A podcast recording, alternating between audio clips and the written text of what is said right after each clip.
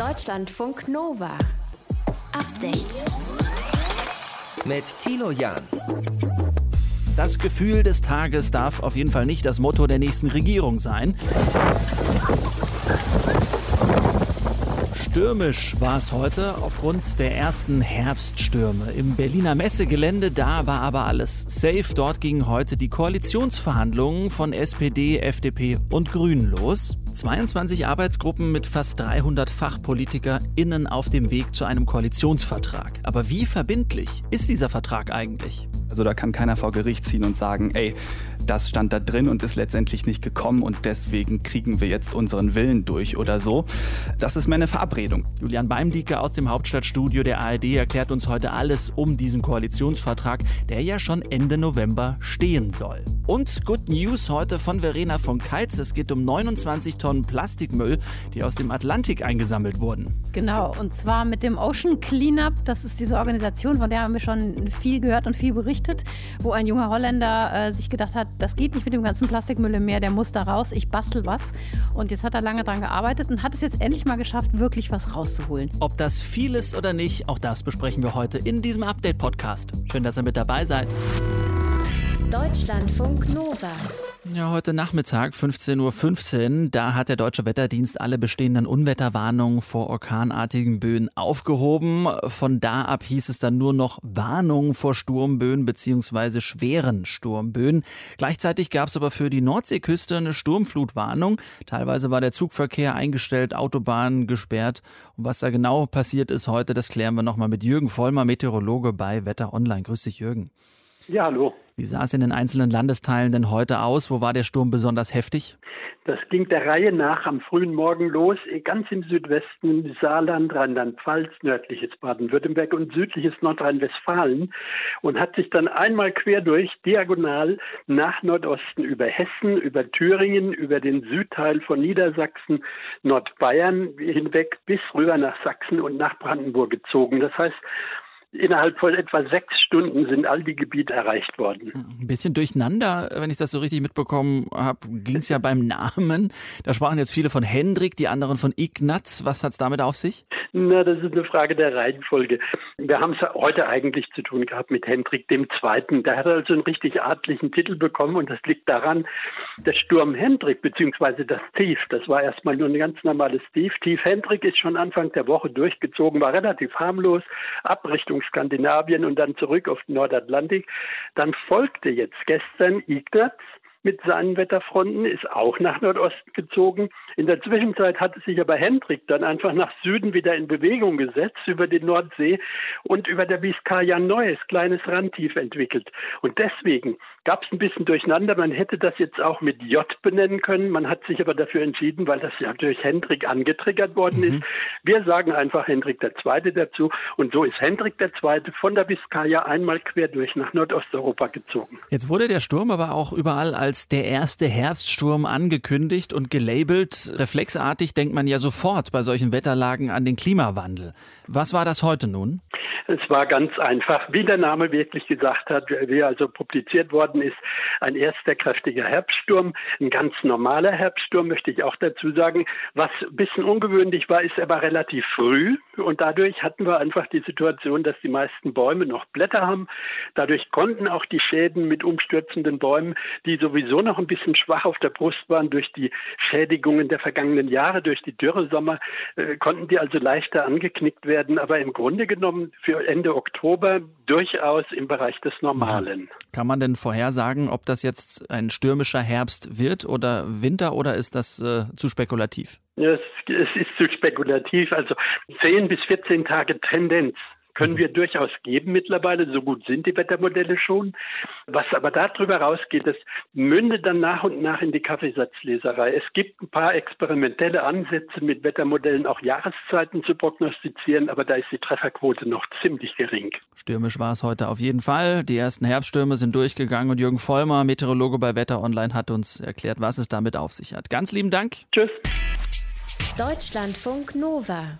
Update. Ja, Ende November will man schon durch sein, pünktlich zur Weihnachtszeit mit dem Koalitionsvertrag von SPD, FDP und Grüne. Das haben heute zumindest die Generalsekretäre der Parteien bekannt gegeben. Heute ging es nämlich los mit dem Koalieren und gleichzeitig, ja, ist das ein ehrgeiziges Ziel. Ja, was ist aber dann? Müssen sich die Parteien dann wirklich an das halten, was in diesem Vertrag festgelegt worden ist? Das klären wir jetzt mit Julian Beimdieke aus dem Hauptstadtstudio der ARD. Julian, wie sieht's aus? Ist das alles dann in Stein gemeißelt, was letztendlich im Koalitionsvertrag steht? Nee, also da weckt der Name Koalitionsvertrag vielleicht so ein bisschen falsche Erwartungen. Also das ist kein Vertrag im rechtlichen Sinne, der ist nicht einklagbar und das ist auch kein verfassungsrechtliches Instrument. Deswegen gibt es dann da auch keine Konsequenzen so im juristischen Sinne, wenn sich da irgendjemand dran hält. Also da kann keiner vor Gericht ziehen und sagen, ey, das stand da drin und ist letztendlich nicht gekommen und deswegen kriegen wir jetzt unseren Willen durch oder so. Das ist mehr eine Verabredung zwischen den Koalitionspartnern, was man sich eben gemeinsam vornimmt über die gemeinsame Agenda, ist also quasi eine Absichtserklärung. Hm. Weiß man denn, wie viel aus dieser Verabredung, aus den Koalitionsverträgen in der Vergangenheit in der Regel umgesetzt wurde? Ja, also wenn man sich mal den vergangenen Koalitionsvertrag von 2018 zwischen Union und SPD anschaut, dann sieht man, dass da ungefähr so 80 Prozent umgesetzt wurden. Andere andere Stimmen, also ich hatte da mit einem Politologen drüber gesprochen, andere Stimmen sagen 90 Prozent, also so 10 bis 20 Prozent bleiben da schon auf der Strecke. Trotzdem ist das alles ein relativ hoher Wert, vor allen Dingen, wenn man bedenkt, dass Corona ja auch dazwischen kam und äh, manche Projekte deswegen so ein bisschen auf der Strecke geblieben ist, weil man ja auch gegen die Pandemie vorgehen musste. 80 Prozent klingt in der Tat äh, relativ viel. Was aus dem letzten Koalitionsvertrag der GroKo ist denn nicht umgesetzt worden?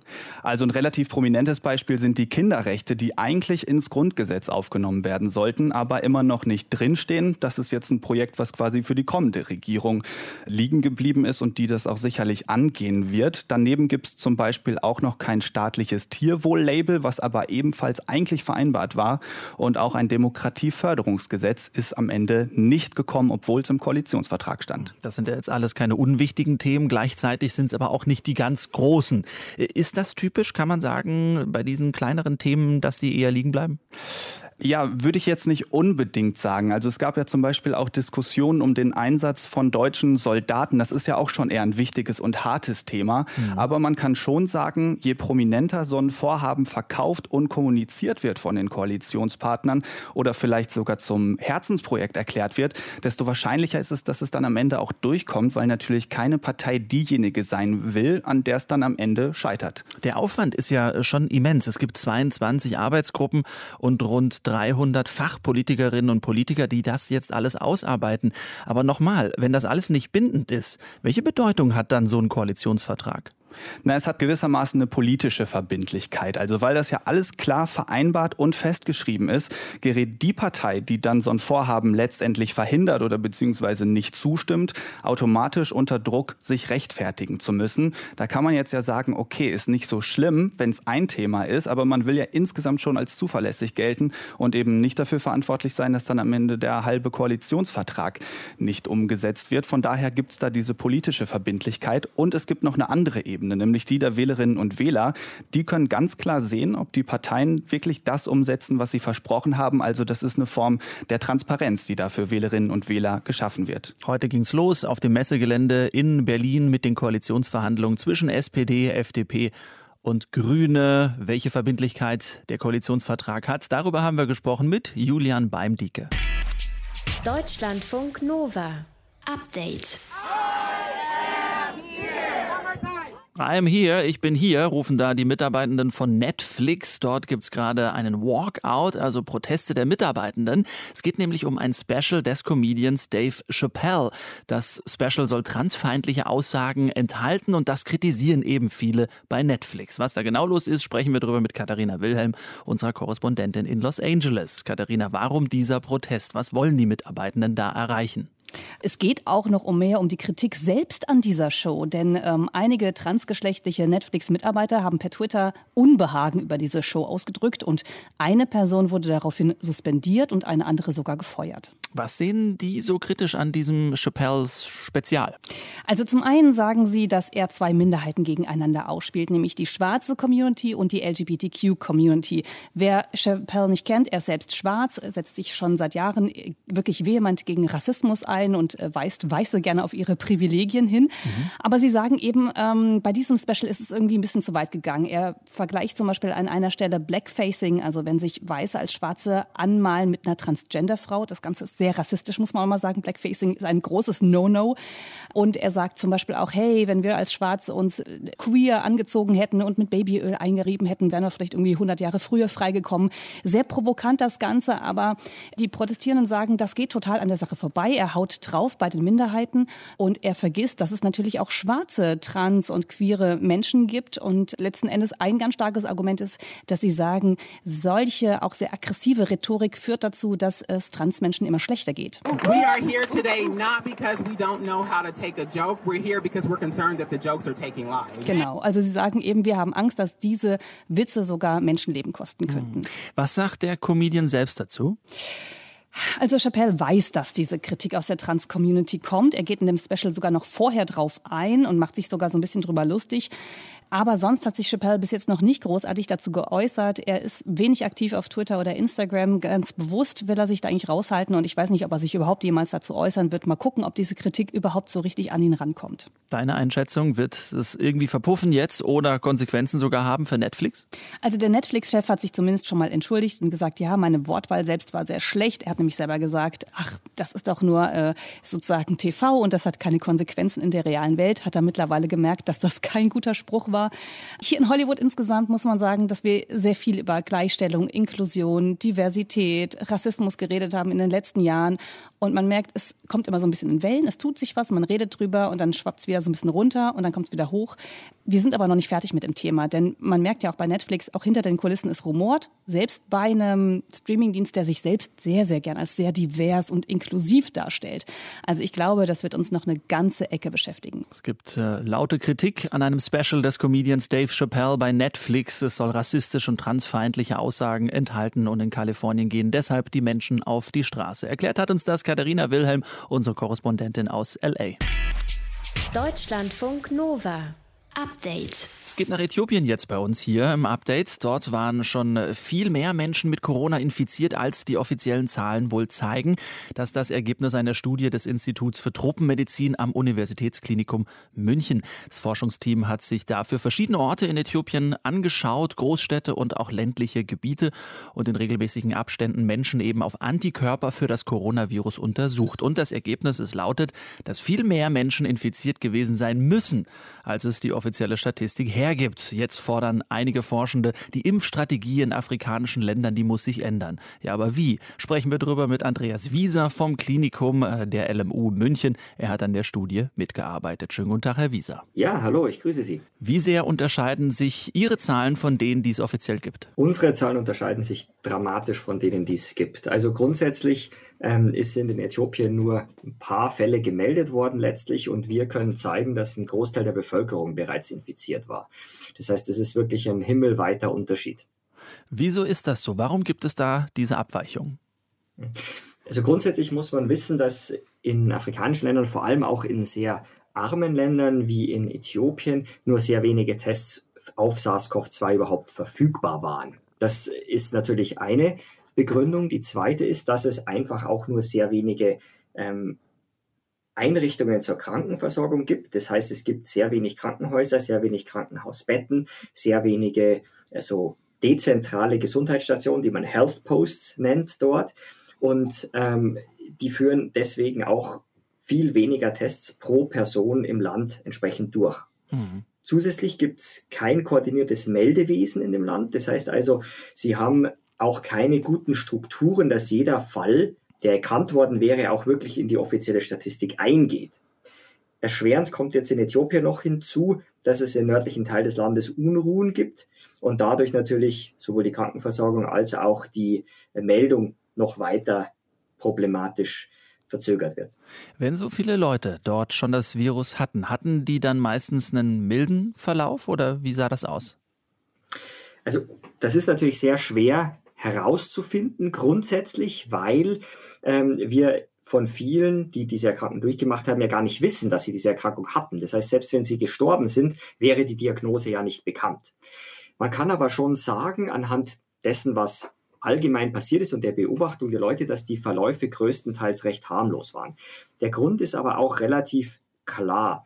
In Äthiopien ist fast die Hälfte der Bevölkerung klein, äh, jünger als 15 Lebensjahre. Das heißt, ähm, sie haben einfach eine Bevölkerung, die grundsätzlich ein sehr geringes Risiko hat. Es sind insgesamt nur etwa drei Prozent der Menschen in Äthiopien über 60 Jahre alt. Mhm. Wenn Sie das mit Deutschland vergleichen, da sind 30 Prozent, also fast ein Drittel der Menschen über 60 Jahre alt.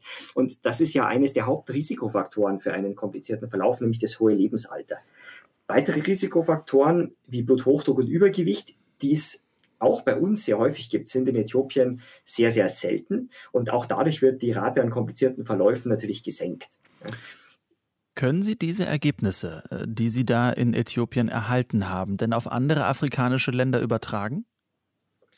Ähm, man kann das bedingt auf jeden Fall tun. Der Grund ist der, dass viele Länder in Afrika eine ähnliche Demografie und auch ähnliche Bevölkerungsverteilung bezüglich Stadt-Land-Gefälle beispielsweise aufweisen und die Versorgungslage auch grob vergleichbar ähnlich ist. Natürlich haben manche Länder in Afrika ein dichteres Gesundheitsnetz als andere und Äthiopien ist sicherlich auf der unteren Skala. Das heißt also, hat ein relativ dünnes Netz hier und eine sehr weit auf dem Land verteilte Bevölkerung, wo es keine gute Datenerfassung gibt. Aber auch die meisten anderen afrikanischen Länder werden eine derart äh, hohe Durchseuchung vermutlich durchgemacht haben. Wir diskutieren ja jetzt schon lange über die ungerechte weltweite Impfstoffverteilung. Jetzt sagen Sie, der Impfstoff müsse in den afrikanischen Ländern anders eingesetzt werden. Wie denn? Die Frage ist grundsätzlich natürlich nicht eindeutig beantwortbar, weil wir viele Daten noch nicht wissen. Was aber von Eckdaten klar ist, wir müssen primär die Risikopopulationen schützen. Es ist nicht sinnvoll, ähm, Impfstoffdosen, die nicht zur Verfügung stehen oder sehr schwer zu bekommen sind, an Personen zu verimpfen, die ein sehr, sehr geringes Risiko haben, einen schweren Verlauf zu erleiden. Wenn man das jetzt einfach mal nimmt, dann sieht man, dass wenn nur drei Prozent der Bevölkerung über 60 Jahre alt sind, kann man mit einer Durchimpfung von wenigen Prozent der Bevölkerung eine sehr, sehr große Wirkung erzielen. Zum Beispiel eben durch das Impfen der alten Menschen. Zusätzlich muss das Land für sich die Risikogruppen identifizieren und diese gezielt impfen. Das Zweite, was wir sehen, ist, dadurch, dass wir diese hohen Durchseuchungsraten bereits haben, verschwenden wir jetzt quasi Impfstoff dadurch, indem wir Personen auf eine bestehende Infektion draufimpfen, die also quasi von der Impfung momentan überhaupt nicht wirklich profitieren, weil sie durch die durchgemachte Infektion noch einen Schutz haben. Das heißt, man könnte dann diesen Impfstoff, der ja schwer zu bekommen ist, lieber mhm. an Personen geben, die die Infektion noch nicht durchgemacht haben und ein Risiko haben. Gibt es in diese Richtung denn gerade schon Bemühungen? Gibt es schon. Die sind natürlich hauptsächlich dadurch erschwert, dass es kaum Daten gibt. Deswegen ist diese Studie auch so wichtig. Wir haben als eine der ersten wirklich in einem afrikanischen Land außerhalb von Südafrika eine koordinierte Studie gemacht, um zu sehen, wie hat sich die SARS-CoV-Lage dort überhaupt entwickelt. Für die meisten Länder Afrikas sind diese Daten absolut nicht verfügbar. Und das ist natürlich dann für die politischen Entscheidungsträger sehr schwierig, ähm, dort überhaupt eine informierte Entscheidung zu treffen, um die Bevölkerung zu schützen, wenn sie über diese Daten gar nicht verfügen. In Teilen Afrikas, da haben sich in etwa so viele Menschen mit dem Coronavirus angesteckt, wie in Europa geimpft wurden. Das zeigen neue Zahlen. Einige Fachleute fordern deshalb jetzt einen Wechsel bei der Impfstrategie. Erklärt hat uns das Andreas Wieser vom Klinikum der LMU in München. Deutschlandfunk Nova.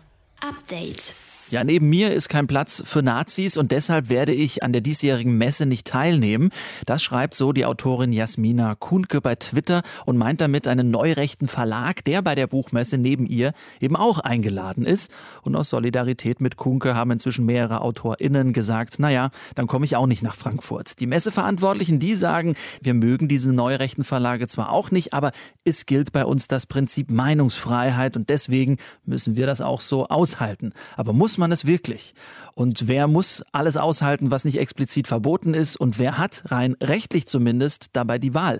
Darüber spreche ich jetzt mit Rechtsanwalt Chanjo Yoon. Schönen guten Tag, Herr Yoon. Ja, ich grüße Sie. Hallo. Wo muss Meinungsfreiheit denn immer und unbedingt gelten? Ja, die Frage ist zunächst einmal, zwischen wem soll Meinungsfreiheit gelten, wenn wir denn wirklich von einem juristischen Müssen sprechen? Und da ist bei einem Grundrecht das Verhältnis zwischen Bürger und Staat gemeint. Das heißt, der Staat darf in die Meinungsfreiheit nicht eingreifen unter Privatpersonen gelten wesentlich mehr Freiheiten. Und wenn dann eine Buchmesse sagt, sie muss es aushalten, sie ist dazu verpflichtet, dann verdient das eine genauere Betrachtung, weil am Ende des Tages ist das nicht ein juristisches Müssen, denn juristisch ist die Buchmesse nicht verpflichtet, die Grundrechte in dem Umfang zu beachten, wie als eine öffentliche Hand, ein öffentlicher Träger. Hm. Wie sieht es im expliziten Fall von der Frankfurter Buchmesse aus? Denn die ist ja in privater Hand. Das heißt, sie hat keine Verpflichtung, rechte Verlage zuzulassen, weil sie vielleicht öffentlich-rechtlich arbeiten würde. Das ist richtig. Also wenn die Buchmesse sagt, für uns gilt die Meinungsfreiheit oder für uns gelten amerikanische Grundrechte, Sie haben ja angesprochen, für uns gilt die Redefreiheit, was ja gar nicht in der deutschen, sondern nur in der amerikanischen Verfassung drin steht, dann ist das eine politische Entscheidung. Entscheidung. Die Buchmesse sagt, für uns ist es wichtiger, eine Redefreiheit wie in Amerika zu gewährleisten, anstatt Demokratieprinzipien zum Beispiel zu schützen. Das wäre jetzt ein bisschen polemisch vielleicht ausgedrückt, aber es ist letzten Endes eine politische Entscheidung, wenn Sie sagen, wir müssen, weil Sie in Wirklichkeit wollen, weil Sie sagen, Sie möchten diese Einschränkung nicht vornehmen. Mal angenommen, die Messe würde jetzt Neurechte Verlage ausschließen. Könnte dann der Verlag wiederum klagen? Ja, klagen kann jeder. Und das gab es auch schon öfter, dass Verlage versucht haben, sich einzuklagen. Kommt auch ein bisschen darauf an, an, welche Geschäftsbedingungen die Buchmesse vorsieht. Wenn sie beispielsweise sagt, bei uns darf nur ausstellen, wer sich der freiheitlich-demokratischen Grundordnung tatsächlich auch verpflichtet fühlt, dann könnte das schon mal ein Kriterium sein. Aber darüber hinaus, klagen kann jeder, aber die Rechtsprechung hat in der Vergangenheit schon öfter den Buchmessenbetreibern Recht gegeben, auch den Frankfurtern, wenn sie gesagt haben, wir wollen die nicht da haben. Wir befürchten zum Beispiel Unruhen. Das war ein Argument, was in den 50er Jahren mal verwendet worden ist. Aber es gäbe durchaus juristisch mehr Möglichkeiten, wenn man sich diesem Streit stellen will. Es kann aber auch sein, dass die Buchmesse einfach sagt, ach, wir wollen uns lieber nicht mit den Rechten streiten und lassen sie deswegen zu. Mhm. Und kann ich denn als Autorin oder als Autor die Buchmesse wiederum verklagen, dass sie solche neurechten Verlage einlädt?